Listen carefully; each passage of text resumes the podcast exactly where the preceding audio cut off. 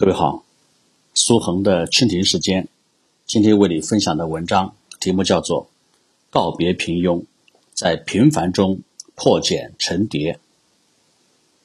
平凡和平庸是两个相近的词，但是平凡并不意味着平庸，走出平庸才能不平凡，这一点需要铭记在心。平凡中破茧成蝶，才是真正的美好。俗话说：“花香风自来。”如果花自身不能飘香，是引不来蜜蜂和蝴蝶的。这便是要我们在平凡的生活中成就不一样的自己。告别平庸，就要不断的追求更高的目标。虽然我们不愿意面对，但是要知道，优秀的人总是受人礼遇，平庸的人往往。遭到人的白眼。如果我们被人贴上平庸的标签，我们要做的就是改变自己，走出平庸。只有走出平庸，才能真正实现自我的蜕变成长。而在走出平庸的过程中，我们需要不断的学习，不断的通过读书来丰富自己的内涵和外在。许多年前。一个小姑娘从遥远贫穷的美国乡村来到纽约，她应聘了纽约市的一家女服装裁缝店。在店里，因为出身和资历，她只能当一个打杂女工。小姑娘每天看着出入的贵妇小姐，心中很是羡慕。但是，尤其让小姑娘羡慕的是贵妇人脸上那种。充满自信和骄傲的笑容。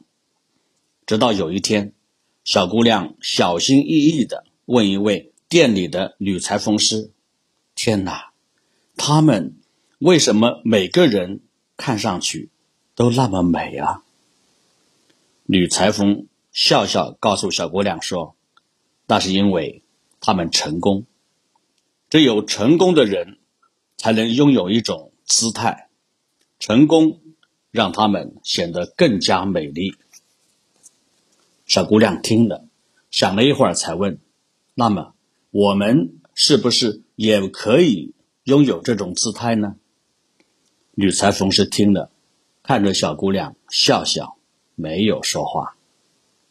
但是，小姑娘却开始改变自己，她变得和平常不一样了。她学着去迈着和那些。高贵顾客一样优雅的步伐，把声音压制的和那些高贵的贵妇人和豪门小姐们一样轻，说出的话显得典雅有趣。小姑娘的穿戴和以前不一样了，即使是身上的布料质地不太好，但是衣服的款式却十分新颖时尚。每当店里没有事情需要做的时候，小姑娘就常常到时装镜前为自己补一补妆，或者对着镜子来练习自己脸上的表情。随着小姑娘的改变，那些来店里的贵妇人和小姐们对小姑娘的态度也完全改变了，由原来的不理不睬到乐意攀谈，有时候甚至会互相谈一下对服饰质地和款式的看法。在交流中，小姑娘不断的学习，对流行时尚的看法也逐渐提升。店老板调换了小老板的小姑娘的工作，让她负责接待顾客，并及时向设计师回馈顾客们对店里服装的看法和建议。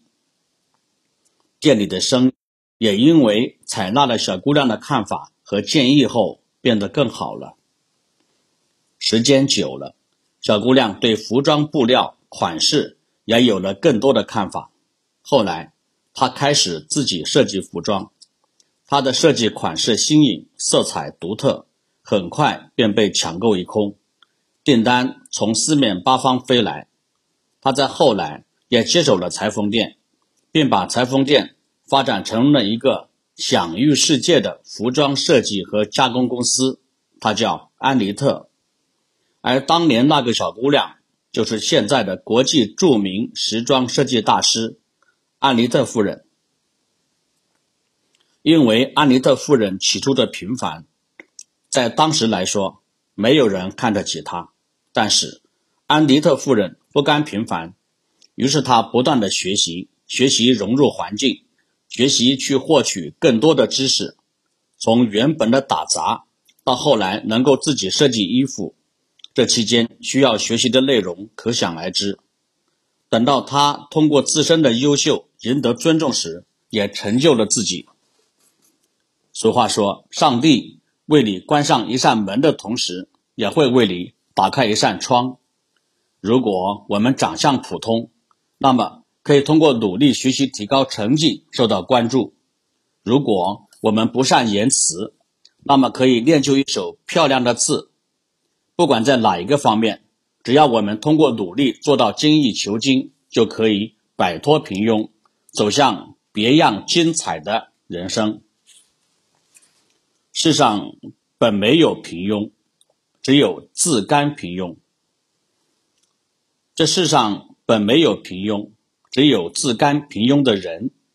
想要得到关注，就就必须要努力奋斗，改变自己，走出平庸。展示精彩的自己。平庸的人是由于自身甘于现状，不曾改变才导致的。在原本可以改变的年华中，若是不去改变，则只能一直处于平庸的状态。改变也许没有那么难，只要不想自己沉浸在平庸的世界中，就要走出固定的条条框框，学会改变自己。在改变中破茧成蝶，丑小鸭可以变成白天鹅，即便过程艰辛，但是等到它脱颖而出后，人们就会赞叹说：“啊，多么美丽的天鹅啊！”一九一五年，北洋政府以茅台公司的名义，将土瓦罐包装的茅台酒送到当年的巴拿马万国博览会参展，会场上熙熙攘攘的人群。根本没有人注意茅台酒。一名中国官员在情急之下想出了一个妙招，将瓦罐摔碎在地上，顿时酒香四溢，人们纷纷围观品尝。最后，茅台酒一举夺冠。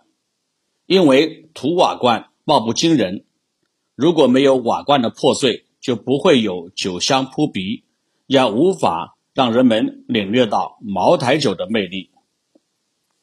这就是改变，只要本身不甘于平庸，一切就都会发生变化。